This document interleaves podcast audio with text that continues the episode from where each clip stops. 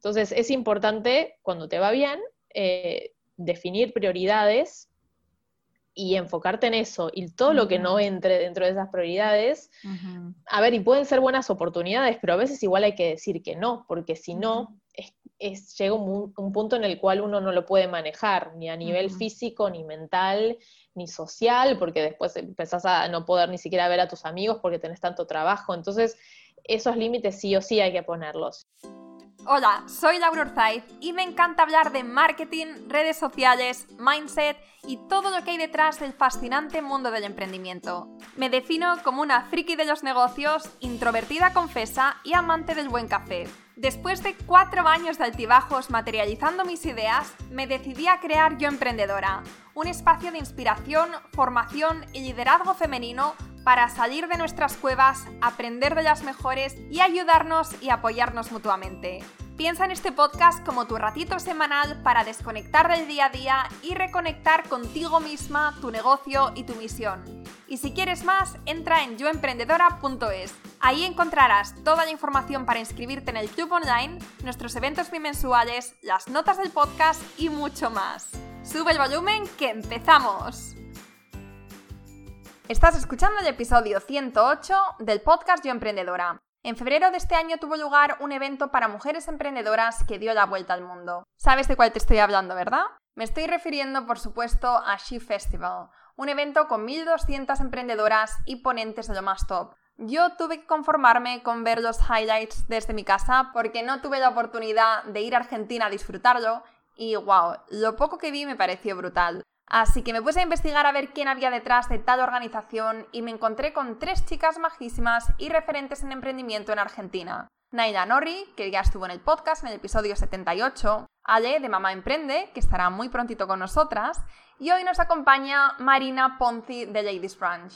Marina es una emprendedora polifacética, fundadora de Ladies Branch, Bafood Week, cofundadora de She Festival y por si todo esto fuera poco, también tiene una pequeña empresa de marketing. Vamos, toda una multiapasionada. Y en esta entrevista nos habla de cómo es el behind the scenes de un festival tan grande, cómo lleva varios negocios al mismo tiempo, cómo elige qué proyectos llevar a cabo y cuáles no, y cómo se organiza, entre otras cosas. Quédate hasta el final porque estoy segura que esta entrevista te va a gustar y a sorprender a partes iguales.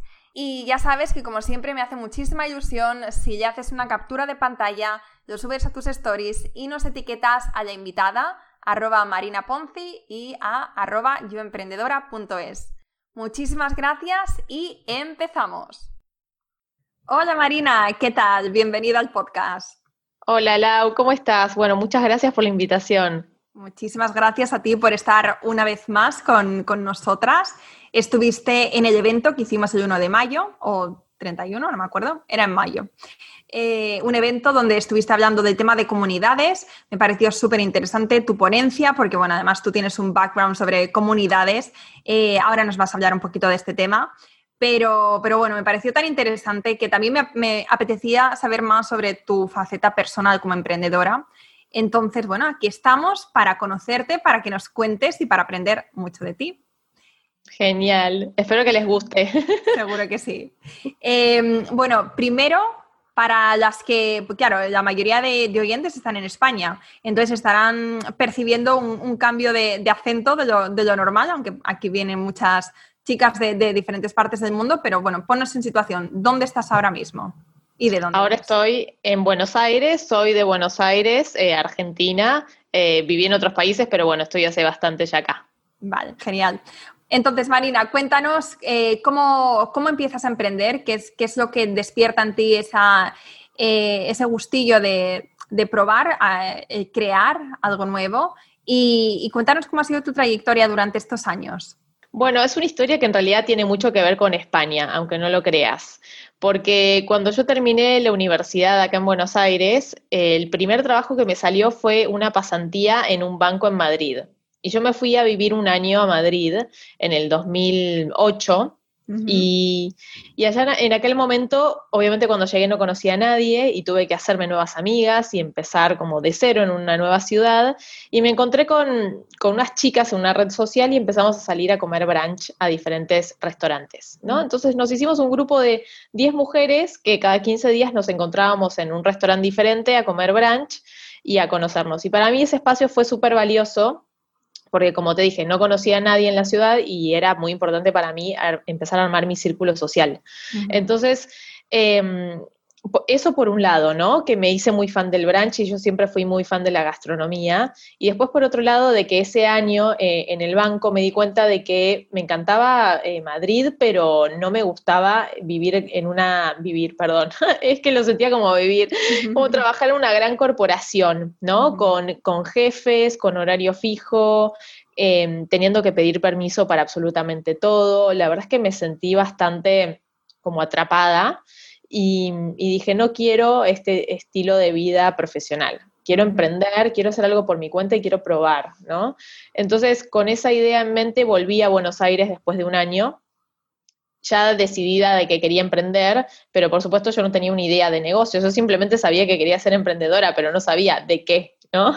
Entonces eh, fue todo un proceso en el cual yo tuve que empezar a descubrir qué era lo que me gustaba y a lo cual yo me quería dedicar. Em, y entonces lo que sucedió es que empecé a buscar espacios para conectarme con otras emprendedoras, más que nada para escuchar sus experiencias, porque para mí era muy valioso poder ver qué habían hecho otras para emprender o, en qué rubros o qué cosas estaban haciendo. Y me encontré que en aquel momento, en el 2009, que fueron ya hace 11 años, no había espacios para mujeres emprendedoras y se hablaba muy poco de emprendedorismo a nivel eh, general en, Argentina y menos de emprendedorismo femenino. Era como algo que no, no existía directamente. Y cuando me di cuenta de eso dije, qué, qué mal, ¿no? Que no haya un espacio así, porque no creo ser la única que lo necesite y eso fue lo que me llevó a armar Ladies Branch. Entonces yo decidí armar, eh, empezar a armar encuentros de networking para mujeres emprendedoras y como yo ya tenía esta experiencia de, haber como salido en grupo con otras chicas en Madrid y había vuelto tan amante del brunch, dije qué mejor que hacerlo comiendo y en, un restaurante. Entonces armé el primer evento de Ladies Branch, que fue un brunch en un restaurante en, en Palermo, que es un barrio acá muy conocido de Buenos Aires. Eh, al cual asistieron casi 30 mujeres y ese fue el inicio de Ladies Branch, ¿no? Que, por mucho tiempo yo no lo vi como un negocio, para mí era un, hobby que me encantaba hacer y una comunidad que yo eh, hacía crecer, pero eh, mi idea era emprender en otra cosa, ¿no? Entonces yo seguía con la idea de, bueno, ya va a llegar esta idea de negocio ¿no? En algún momento en la cual voy a elegir y voy a lanzar y la voy a llevar adelante. Y eso sucedió después de un par de años y yo emprendí en el mundo gastronómico. Em, tuve una empresa cuatro años de tours gastronómicos y experiencias gastronómicas acá en el país. Después armé un evento, uno de los eventos gastronómicos más importantes del país también, que se llama Buenos Aires Food Week. Eh, y me metí mucho en el mundo gastronómico, así que em, te diría que por un lado tengo una una beta muy del, mundo de los negocios en, la gastronomía y por otro lado eh, seguí creciendo Ladies Branch y hoy Ladies Branch también es un negocio. Entonces, con el tiempo eh, fui como desarrollando cosas que a mí me gustaban hacer, que yo disfrutaba y que de a poco se fueron convirtiendo en negocios. Así que esa podría ser medio un resumen de cómo arranqué y, cómo estoy hoy ahora. Y a día de hoy, de todo lo que has mencionado, ¿qué, qué sigues teniendo? Y sigo, por supuesto, con Ladies Branch, que te diría que es uno de, las, de, los proyectos al que más le dedico tiempo eh, y es uno de los que más me motiva porque sé que tiene un impacto muy grande en otras personas.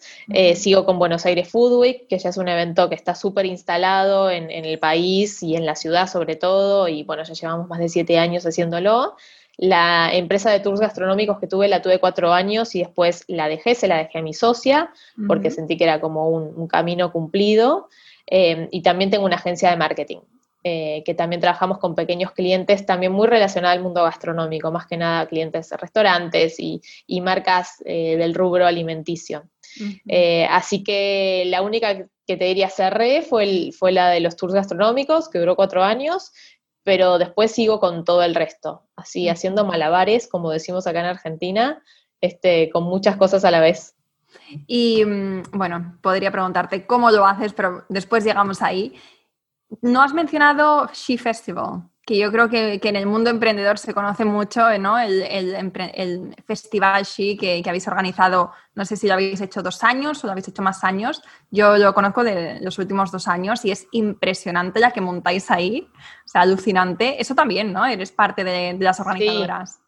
Sí, sí, sí. G-Festival, bueno, todavía el G-Festival yo no lo considero que sea una empresa per se, es, un evento que hacemos una vez por año, eh, pero por supuesto sí es un proyecto aparte de todos los que hago y, lo armé con otras dos socias que también son referentes acá en Argentina del, mundo emprendedor. y, y, sí es un, es un gran evento. Nosotras desde, desde hace muchos años que nos conocíamos y sabíamos que hacía falta una gran conferencia para mujeres emprendedoras, que es algo que normalmente no se veía mucho. Las conferencias a las que yo venía participando en los últimos años eran más corporativas, pero no había nada para las emprendedoras y eso nos impulsó a organizarla. Y, sí, fue todo un éxito. Hicimos dos ediciones, la última en marzo de este año, tuvimos mucha suerte de poder hacerla antes de que empiece la cuarentena. Eh, y fue un, gran éxito. La verdad es que pudimos eh, hasta traer a dos speakers de España, muy reconocidas. Eh, tuvimos a 1.500 mujeres en la última edición. Y, muchas mujeres diciéndonos que gracias a, allí Festival transformaron su negocio, que conocieron a, nuevas personas que esto, que tuvieron un impacto muy, muy grande en sus emprendimientos, en sus vidas, así que para nosotras es algo increíble poder hacer ese evento y estamos esperando poder repetirlo el año que viene si las cosas, este, si el, mundo nos acompaña, ¿no? Ojalá, ojalá sea así. Entonces, Marina, tú eres una emprendedora nata por lo que, por lo que nos cuentas, porque estás eh, constantemente empezando cosas nuevas, que yo creo que es una de las definiciones de, una emprendedora real, ¿no? Que, que, le apasiona el crear, ¿no? O sea, yo creo que el crear es una de las, es el verbo por, por definición de un emprendedor. Cuando tú estás empezando un nuevo proyecto, o mejor, cuando estás calibrando si sí o si no, porque me imagino que ideas tropecientas también, pero antes de decidir meterte de lleno en, un proyecto, ¿qué, es lo que, ¿cuál es ese proceso de, decisión? Bueno, yo la verdad es que me guío mucho por mi intuición. O sea, hay una parte, por supuesto, de analizar el mercado y el negocio y el modelo de negocio, etcétera. Pero yo todo lo que armé, lo armé porque me gustaba y porque veía que no existía eso actualmente en mi ciudad. Entonces, eh, una de las claves es como, bueno, ¿existe algo como lo que quiero hacer eh, en mi ciudad? Y en todos los casos fue como, no, no existe. Ok, no existe. ¿Por qué no existe? Bueno, por tal y tal y tal cosa. O porque, no sé, a nadie se le ocurrió, o porque lo que existe no es igual, o porque le quiero dar una nueva visión, ¿no? O una nueva propuesta de valor. Entonces, siempre me fijo en eso. Si ese, ese primer filtro es un sí y, y realmente es como no hay nada eh, similar a lo que quiero armar, ese es como una, algo que me motiva mucho como para seguir, ¿no? Como para pensar que es una buena idea. Después es más, eh, también obviamente eh, entender y realmente conectarme con saber si realmente es, un proyecto que me gusta o me va a motivar, ¿no? Porque puede haber un montón de, de, cosas que no existen, pero si a mí el proyecto no me motiva, también como no, no lo, voy a, no lo voy a tomar. Y, y después sí, ir ya más al, grano y ver eh, la propuesta de valor y definir la propuesta de valor y quién serían los clientes y empezar a hacer una eh, mini investigación de mercado como para entender si ese producto o servicio puede llegar a funcionar. Pero te digo, me guío mucho por, mi intuición, esto de ver que algo hace falta, em, de, de, saber que puedo aportar algo diferente y si siento que es lo correcto, avanzo, como que trato de no, detenerme tanto en el pensamiento y en el darle vueltas al asunto, sino en probar, en lanzar de forma pequeña y ver si eso es algo que puede llegar a, funcionar, ¿no? Y escuchar a la gente, a lo que necesita la gente y ver si es algo que, va bien o si lo tengo que cambiar. ¿Y has tenido algún fracaso? ¿Algún proyecto que hayas intentado y que no haya salido? Em, a ver, todos los que intenté salieron, tal vez unos salieron mejor que otros. O sea, la, por ejemplo, la empresa de tours gastronómicos que tuve cuatro años, le fue muy bien, pero pero yo sentía que era un proyecto que me llevaba mucho, muchas horas hombre, como decimos acá, con mucho esfuerzo físico, de estar en esos eventos y hasta la noche, hasta cualquier hora, y eso a mí me agotó. Entonces, sentí que era un proyecto que necesitaba mucho esfuerzo de mí para funcionar y me di cuenta de que no, no tenía sentido como mantenerlo en el largo plazo. Entonces, em, a ver, no es que fue mal, pero sí, sí me di cuenta que era un modelo de negocio que no me terminaba de, convencer o iba a ser muy difícil de mantener en el largo plazo. Entonces, te podría decir eso como ejemplo. Vale, vale, perfecto. Y entonces, em, es que me interesa muchísimo el hecho de que tengas, de que hayas empezado diferentes cosas y que a día de hoy lo gestiones, pues eso, diferentes proyectos a la vez eh, o diferentes negocios, ¿no? Porque ya están validados. Em, cuéntanos un poco mm, cómo, es la estructura. O sea, ¿tienes, ¿tienes personas a las que puedes llegar? ¿Sois diferentes socias en, algunos eh, proyectos? Por ejemplo, en Ladies Branch eres tú sola. ¿Tienes gente sé que tienes em, embajadoras. Cuéntanos un em, poquito cómo, cómo, funciona detrás del behind the scenes. Bueno, es, eh, por un lado sí, es súper importante estar organizadas y yo tampoco es que soy la persona más organizada del mundo, conozco a gente más organizada que yo, pero sí es importante eh, tener cierto orden para manejar varios proyectos a la vez, porque si no es como que se te quema la cabeza. Eh, pero bueno, principalmente con Ladies Branch yo tengo un equipo de dos personas que trabajan conmigo que, trabajan, o sea, part-time, de forma part-time y tienen sus tareas como muy, muy específicas, ¿no? De qué tienen que hacer. Una está más orientada a todo lo que es producción de eventos, eh, manejo de hacemos muchas cosas, o sea, como gestión de contenidos dentro de los grupos de Facebook, eh, es como la persona que maneja todo el grupo de embajadoras eh, y, más como temas de producción y hay otra persona que trabaja más temas de redes sociales y generación de contenidos. Entonces, estas dos personas trabajan conmigo, que son parte de mi equipo todos los días y son claves. Eh, después, por supuesto, yo también le pongo muchas horas al proyecto, más desde el lado estratégico y también bastante desde la ejecución, porque me gusta estar metida en el día a día también. Eh, y después el grupo de embajadoras, que hoy son 23, son 23 mujeres que están en 23 ciudades eh, alrededor del mundo, principalmente en Latinoamérica, aunque ahora tenemos unas tres en España. Pero bueno, ¿En dónde? ¿En qué ciudades? en, Barcelona hace un año y ahora en Madrid y en Valencia, así que ah, ya te la voy a presentar. Sí, sí, qué bien. Eh, y, bueno, nuestro foco principalmente igual está en Latinoamérica, porque es una región que necesita muchísimo empuje para las emprendedoras. Em, y, y, ellas son las representantes de Ladies Branch en su ciudad y se encargan de organizar los eventos a nivel local. Entonces, todos nuestros eventos de networking, las capacitaciones que hacemos, todo eso, ellas lo manejan de forma independiente en su ciudad. Sí.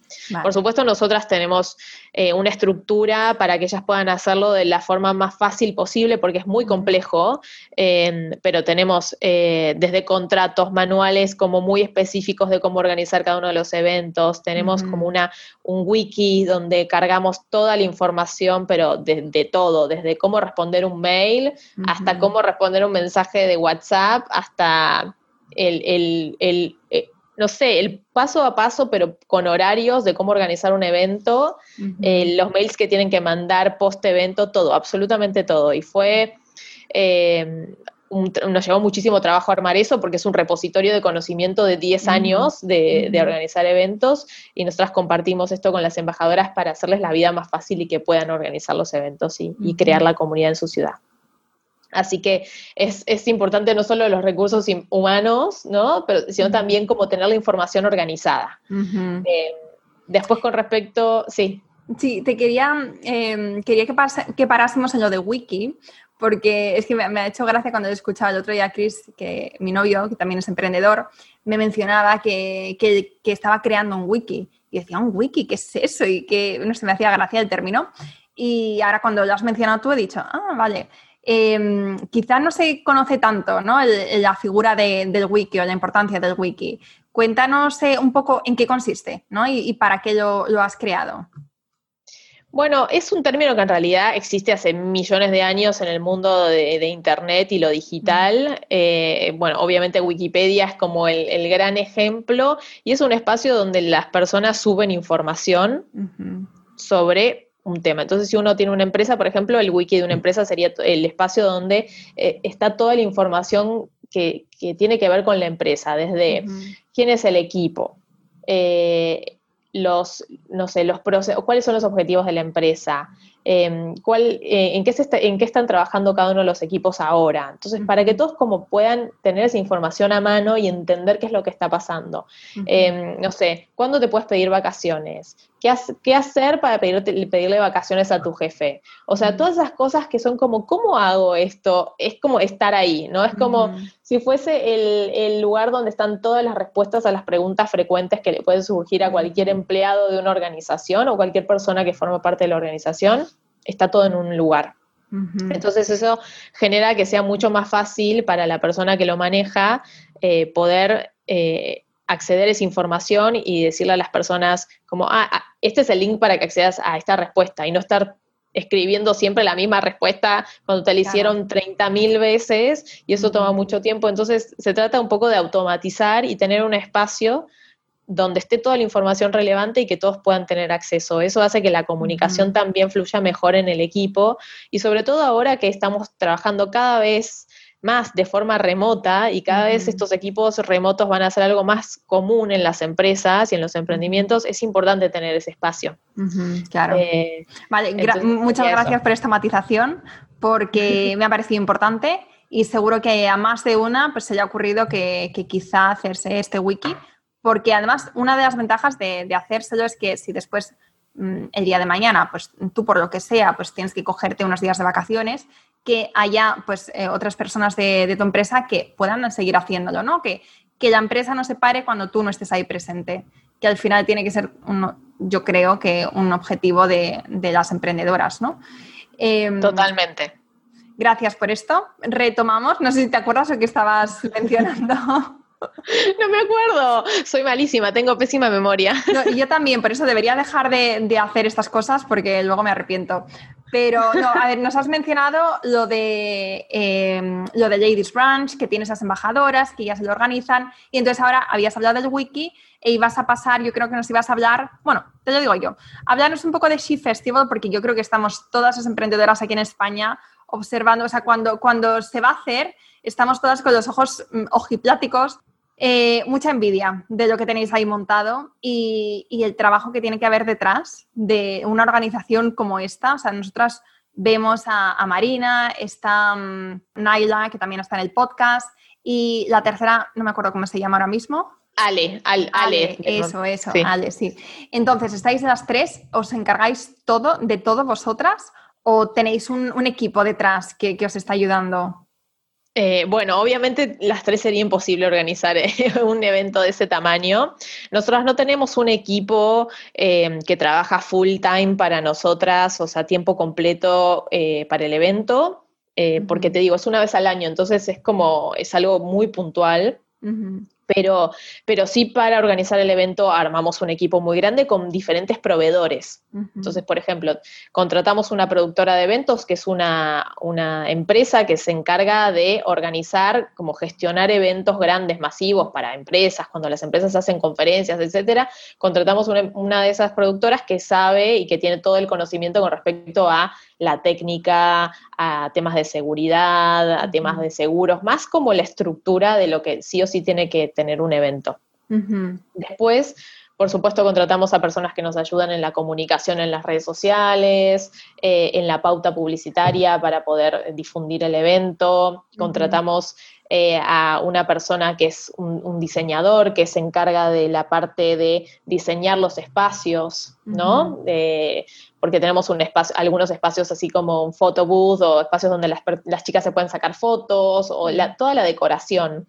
Em, tenemos también en el equipo no sé, hay muchísima gente, eh, personas que nos ayudan como a contactar sponsors o, o por supuesto una abogada para armar los, los, contratos con los sponsors. Entonces hay muchísima gente que para el evento trabaja, trabaja, porque si no sería realmente imposible. Es un evento que lleva muchísimo trabajo, lleva muchos meses de trabajo previo eh, al día del evento. Te diría que empezamos a trabajar unos cinco meses antes del evento para poder definir eh, todo. Contratamos a una persona que es encargada de las speakers y de armar todo el, el line-up de, de las speakers y cuando entra una persona, y hay una persona que está solo eh, dedicada a, saber dónde está el speaker en el momento justo para que no se vaya al baño justo cuando tiene que entrar al escenario y cosas mm, así. Madre mía.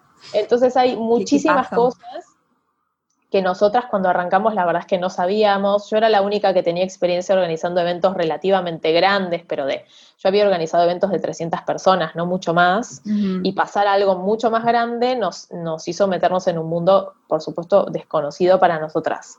Y aprendimos muchísimo eh, haciendo y arriesgándonos y, contratando a, personas que sabían mucho del tema. Como que en ese sentido nosotras no quisimos ahorrar, dijimos, vamos a a contratar expertos, no vamos a, tratar de hacer las cosas nosotras solas porque, porque nos va, no sé, nos vamos a caer ahí muertas este, mm. tratando de organizar el evento. Entonces mm. es muy importante contar con un equipo y bueno, en este caso es, son todos contratados, no, no es nadie que trabaje directamente con nosotras. Escuché hace poco en, un podcast, eh, un podcast americano de, Pat Flynn, se llama Smart Passive Income Podcast. Él también organiza una conferencia de estas, pues también de mil, mil y pico personas. Y, estaba hablando un poco de pues, cómo, había sido el proceso, lo que había, los, beneficios de preparar este tipo de eventos, eh, la parte también no tan bonita que, no se ve y tal. Y, y, estaba mencionando una cosa que a mí me pareció bueno, me, chocó porque nunca, había, nunca me había imaginado que, un evento de tales magnitudes, según él, por lo menos en su caso, decía que, no, se ganaba, no se ganaba dinero, o sea, que no lo hacía por ganar dinero porque hay tantos costes detrás para la organización que no se hace por el hecho de ganar dinero, sino se hace, pues, si tienes un negocio y tienes, eh, en su caso, tiene cursos, tiene una membresía, etcétera, luego hay ventas indirectas pero que los costes, em, o sea, que todos los costes que tiene hace que luego no tengas beneficios, o por lo menos en su caso. Yo no sé si esto es algo genérico, pero también he escuchado más gente, esto hablamos de Estados Unidos, pero he escuchado más gente decir que con estos macroeventos, después los beneficios son, son chiquititos. No sé si quieres hablar un poquito del tema. Yo creo que depende mucho cuántos años lleves haciendo el evento. No sé cuántos años llevará él haciendo su evento, mm, eh, pero, creo, pero creo que, los eventos en un principio sí, no pueden, no pueden ser rentables, porque sobre todo si uno tiene una, expectativa y una visión a largo plazo de hacer el evento crecer, todo lo que entra se tiene que gastar en, en posicionar el evento y en hacerlo lo mejor posible. Esa fue nuestra idea desde un inicio. Entonces, no teníamos eh, la pretensión de ganar dinero, por lo menos en los primeros años, y eso fue lo que hicimos. Entonces, nosotros teníamos una visión de que queríamos armar un evento único en, la región para emprendedoras que no existía hasta el momento y eso implica, por supuesto, muchísimo dinero y mucho riesgo. y, lo hicimos a mucho riesgo porque nosotras tampoco es que teníamos ese dinero para invertirlo, lo salimos a buscar, eh, a, las marcas, a diferentes empresas que, apostaron al evento y, gastamos absolutamente todo para hacer el evento, o sea, no nos quedó nada, nada en la primera edición. Y la segunda lo mismo, como la queríamos eh, triplicar en cantidad de asistentes, traer a speakers, dos speakers de afuera, y cambiar el lugar y hacerlo en el mejor lugar para eventos de Buenos Aires. Bueno, todas esas cosas tienen un precio, es lo mismo. Eh, y fue lo mismo, bueno, vamos a hacerlo, pero vamos a hacerlo realmente bien y, también, o sea, invertimos todo el dinero en hacer ese evento. Entonces, eh, son dos años donde obviamente no ganamos dinero, tampoco perdimos eh, a nivel económico, lo cual es ya muy bueno porque hay muchas conferencias que empiezan perdiendo dinero directamente. O sea, no es perdiendo, es invirtiéndolo, pero este, digamos, quedan en números rojos. Nosotras en las dos ediciones logramos quedar en cero y, a futuro realmente creemos que igual puede tener una, ganancia económica para nosotras. Por supuesto también que sirve para posicionarnos nosotras como, como emprendedoras, para poder vender también otros productos o servicios que hagamos. Pero, pero también creemos que es un evento que también nos puede traer eh, dinero en el mediano plazo, a medida que se va posicionando. Y tú has visto que para tu marca personal, que ha tenido un impacto muy fuerte este, este evento, el She Festival. Sí, sí, yo igual en ese sentido, este, dentro del mundo emprendedor acá en Buenos Aires, soy conocida, entonces no es que... Em, vi como un salto enorme de, uy, pasé, no sé, de tantos seguidores a, miles y miles. No, eso no lo percibí, pero sí, este, para mí era importante liderar un evento así porque tiene que ver con mi camino profesional. Yo hace muchos años eh, que trabajo en el mundo de los eventos y trabajo con emprendedoras y tenía sentido como un siguiente paso en mi carrera a, este, hacer un evento de esta forma y posicionarme ahí. Entonces sí, obviamente trajo mucho reconocimiento, pero no, no es que este, por hacer eso de repente, no sé, me contrataron millones de marcas y, ahora, no sé, soy famosísima. O sea, creo que también eh, hay que, no hay que pensar que porque uno haga algo así, de repente vas a ser eh, famoso, ¿no? O sea, eh, después uno vuelve, termina el evento y vuelves a tu casa a dormir mil horas porque estás agotada y la vida sigue igual. Y la vida sigue igual, o sea, hay cosas que mejorarán, pero tampoco es algo de, tampoco es magia. Ahora me gustaría que habláramos un poquito del tema de comunidades porque tú desde el principio has apostado por, comunidades, eh, con Ladies Branch, eh, She Festival, de alguna manera también, pues estás, estás ayudando a las chicas a conectar unas con otras y, bueno, tú, has visto como el poder de, crear una comunidad en torno a una marca. Em, me gustaría que nos contaras un poco cómo ha sido eh, el proceso de, Ladies Branch para que te conozcan y para que la gente se sienta parte de, lo que has creado. Porque una cosa es, es, que, es tener éxito, ¿no? es tener ventas, es crecer, pero otra cosa es crear como esta identidad de grupo. Entonces, ¿cómo, cómo ha sido en tu caso? Cuéntanos un poquito. Eh, yo creo que en mi caso tiene que ver con, por un lado, haber iniciado una comunidad que en aquel momento te digo, en el mercado no había ninguna similar, entonces haber podido crear un espacio que era necesario y que fue eh, y sigue siendo un espacio de mucho valor para muchas mujeres que están emprendiendo y necesitan conectarse con otras. Eh, y también el tema de los eventos presenciales. O sea, yo, más allá de que ahora no se pueda y que todo el mundo hable de la digitalización de los negocios, las personas necesitamos vernos cara a cara para generar relaciones más cercanas, ¿no? No digo que, no se pueda hacer de forma digital, pero seguramente va a tomar un poquito más de tiempo eh, realmente generar una conexión genuina e íntima con otras personas. Entonces, como yo siempre empecé haciendo eventos presenciales, eso se generó, se generó solo, porque porque las chicas al, encontrar a otras personas que estaban pasando por lo mismo, ya de por sí había una conexión y eso fue algo muy importante. Eh, también creo que el tema de la comida siempre funciona y que para mí es, como un gran conector social encontrarnos a través de una mesa y compartir una comida y eso fue también algo innovador en aquel momento. Eh, y eso de a poco como que va generando que las personas conozcan tu propuesta, vean que es algo diferente a lo que hay en otros lugares.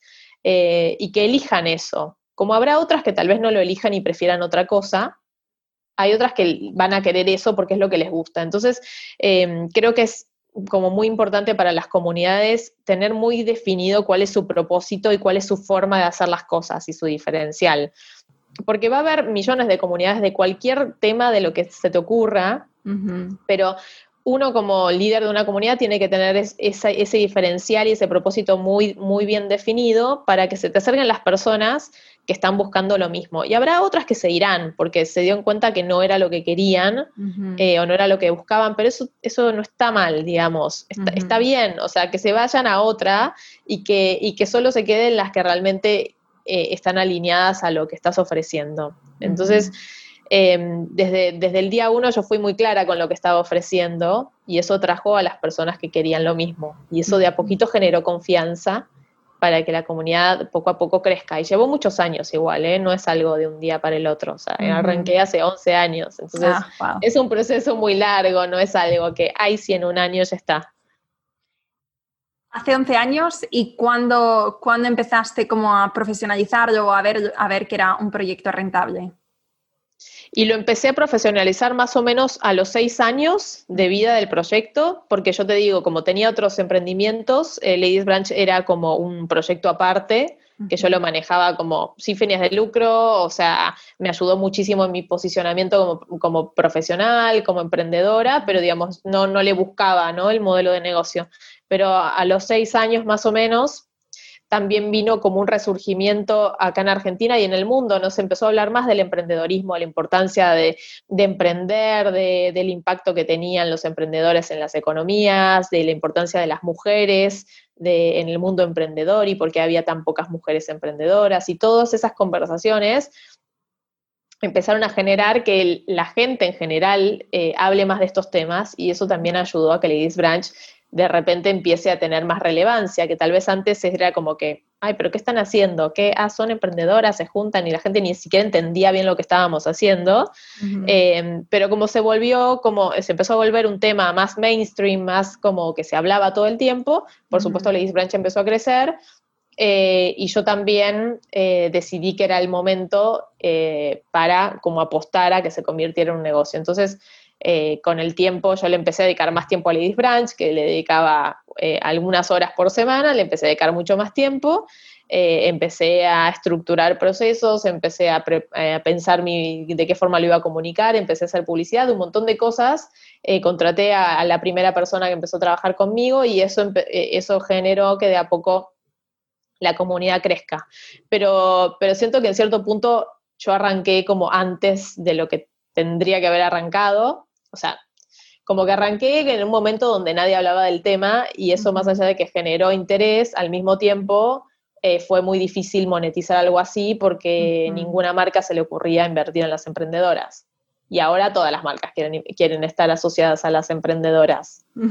Pero en aquel momento, o sea, si yo mandaba un mail no me lo contestaba nadie, porque era como cero relevante las mujeres emprendedoras. Y esto fue hace 10 años. Entonces las cosas cambian también eh, este, por, nada, las necesidades del mundo y de las temáticas en las cuales se habla, y uno también tiene que estar atento a eso, es como que uno no puede lanzar cualquier cosa solo porque piensa que puede andar, sino también hay que entender si realmente es algo que, puede llegar a pegar en el contexto. Fíjate, yo eh, antes de, Yo Emprendedora tuve un proyecto eh, que era una membresía donde era una membresía de descuentos, para resumirlo y era un momento en el que las membresías no, no se veían, o por lo menos en España. Yo veía modelos de, de, Estados Unidos donde pues era, cada vez era más popular, pero en España tú le decías a alguien que te iba a pagar de forma recurrente cada mes, aunque era muy poquito, eran dos euros al mes, pero aún así era como, ya, pero cada mes, o sea, era, eso mm, causaba como, eh, no sé, como mucha, mucha reticencia por parte de, de los consumidores. Eh, dos años más tarde, abro el Club y Emprendedora y ya el mercado está preparado para una membresía, pero fíjate, el, tiempo, dos años atrás, con dos euros, era un no rotundo y dos años más tarde simplemente porque yo me adelanté también a la tendencia. Eh, en mi caso, yo, yo no seguí con ese proyecto, pero probablemente si hubiera seguido y lo hubiera lanzado más tarde, o sea, hubiera empezado más tarde o hubiera persistido en eso, pues también habría, habría llegado su momento pero eso es lo que pasa ¿no? con las personas que, abrís mercado y que, básicamente nos vais dejando el, camino más fácil para las que venimos detrás. Sí, sí, sí, totalmente, totalmente. Igual a mí también me gusta arrancar cosas nuevas y ser, y ser innovadora y es parte de mi personalidad, así que no, me puedo, no lo puedo evitar. Es como que si lo tengo que hacer, lo hago igual, aunque no sea el momento correcto tal vez. y mm, eh, antes se me había ocurrido una cosa que te quería preguntar. Ah, sí, sí, sí. Eh, bueno, ya sabes que todo esto es como muy conversacional, tenía aquí una guía de preguntas, pero me las estoy saltando absolutamente porque em, me parece muy interesante lo que estás comentando y de repente 200 preguntas se me están, se me están, se me están viniendo a la cabeza y tengo que filtrarlas. Tenemos solamente, tenemos un ratito solamente. Em, pero bueno, como tú eres una emprendedora que, ¿sabes? Ya tienes, tienes eh, éxito en lo que haces, eh, eres reconocida en Argentina y bueno, y aquí te, conocemos y te, reconocemos también. Em, me parece muy interesante que nos hables un poco de, ¿sabes? El, morir de éxito es algo de lo que no se habla, ¿sabes? Cuando estás empezando no piensas en, qué es el morir de éxito, las cosas que tienes que tener en cuenta cuando empiezas a crecer, empiezas a tener, ¿no? Empiezas a, tener mucho trabajo, muchos clientes, empiezas, pues pasas de 0 a 100 muy rápido en algunos casos.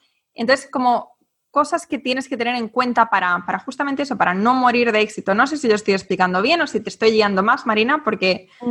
Eh, Nunca había escuchado ese término, Pero, ¿sabes más o menos a qué me refiero?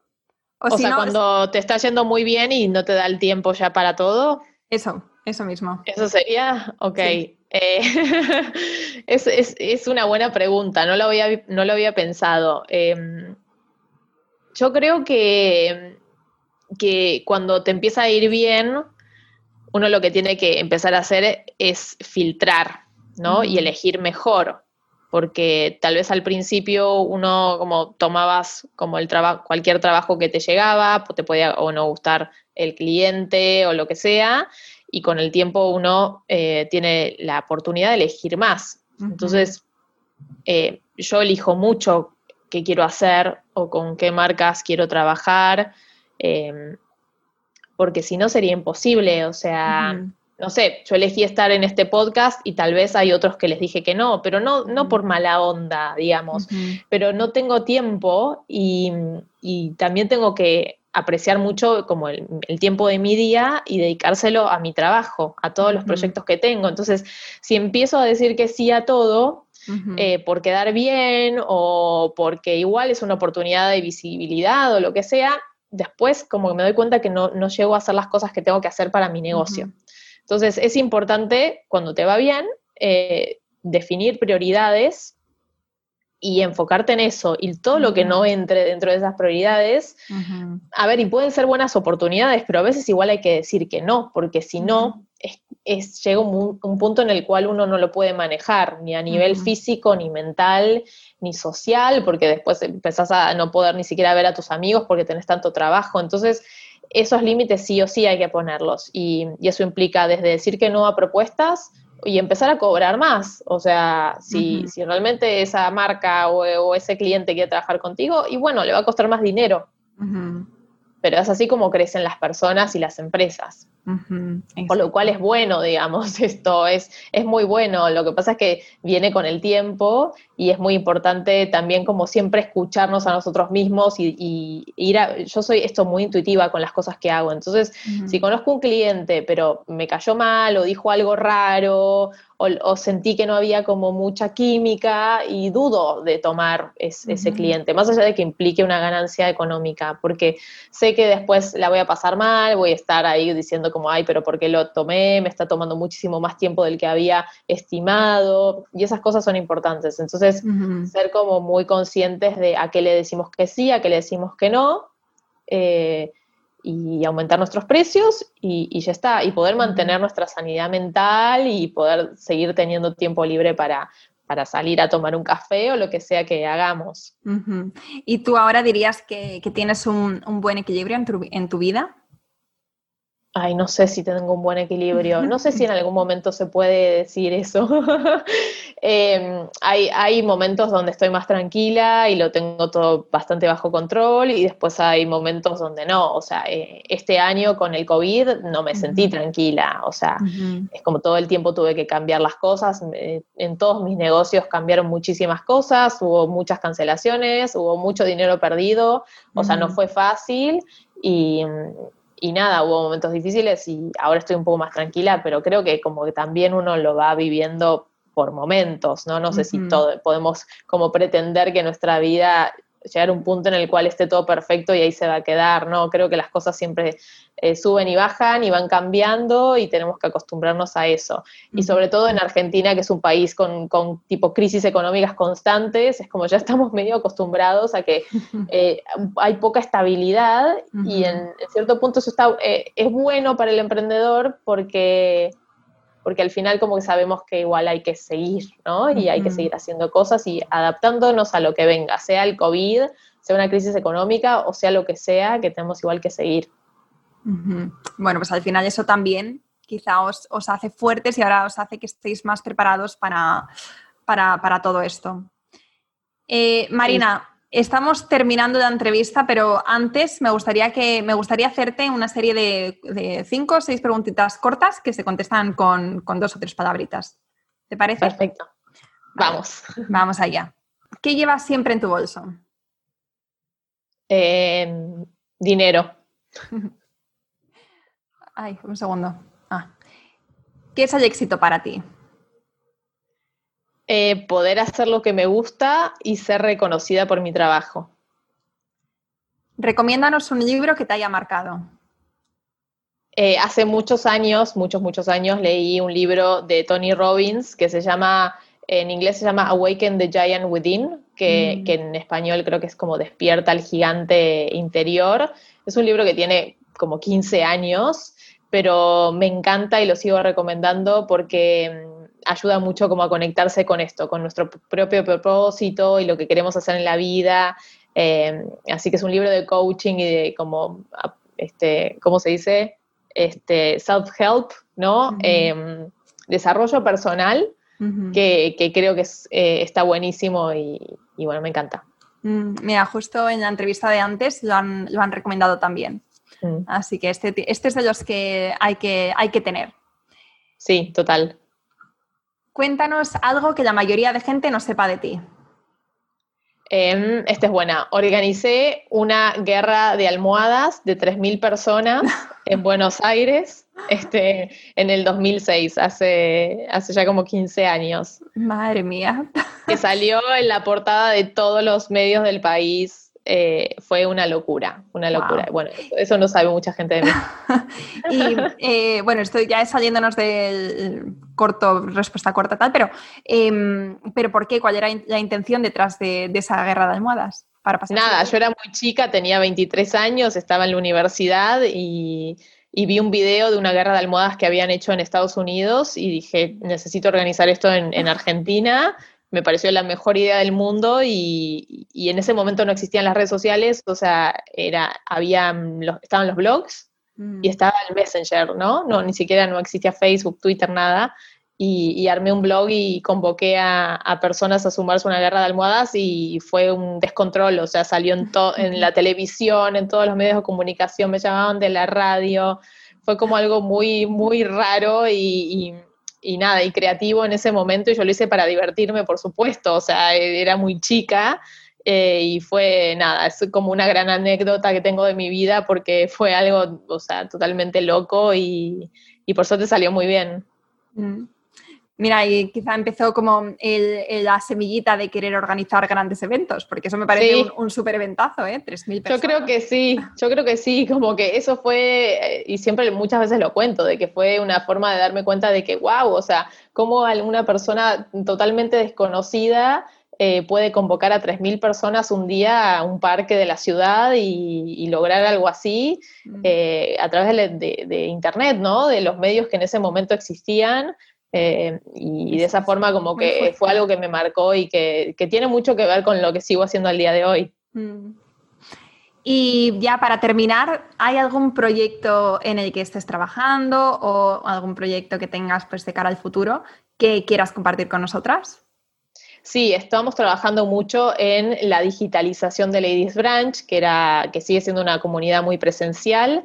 Entonces estamos eh, investigando formas de, poder unir a la comunidad a nivel región eh, a través de eventos virtuales, posiblemente también una membresía o grupos de apoyo. Entonces estamos trabajando en definir eso para poder tener eh, una pata digital de la comunidad y que acompañe la, presencial que venimos haciendo hace tantos años. Qué bueno, qué bueno. Bueno, pues estaremos muy atentas.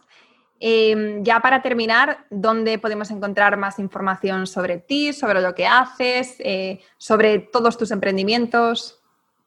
Em, bueno, sobre Ladies Branch en la, en la web y en las redes de Ladies Branch. La web es ladiesbranch.co, eh, y las redes también Ladies Branch. Y en mi perfil personal soy arroba Marina Ponzi en Instagram, en Twitter, en LinkedIn, o sea, en, todos, en todas las redes estoy como Marina Ponzi. Así que ahí me pueden seguir o contactarme, hacerme las preguntas que quieran y nada, con mucho gusto voy a, voy a estar ahí para responderles y conversar un rato. Genial, pues ahí lo vamos a dejar en las notas del podcast. Y bueno, Marina, ha sido un placer otra vez tenerte por aquí. La verdad es que eh, ha sido un, ratito para mí eh, muy inspirador porque, bueno, eres una mujer que, hace de todo, además eres súper joven. Eh, no sé si, si quieres compartir cuántos años tienes. Yo te veo súper joven. No soy tan joven también. Tengo 37 años ya. No sé si soy tan joven. Eres, eres muy joven, pero, pero pareces aún más joven. no sé si te lo Bueno, eso es bueno. Eso es bueno. Sí. Bueno, pero has hecho un montón en estos años y la verdad es que, bueno, pues eh, que hayas compartido todo esto con nosotras, pues te lo agradezco un montón porque seguro que tanto a mí como a todas las que están aquí, que, que les ha llenado mucho. Así que gracias por este ratito.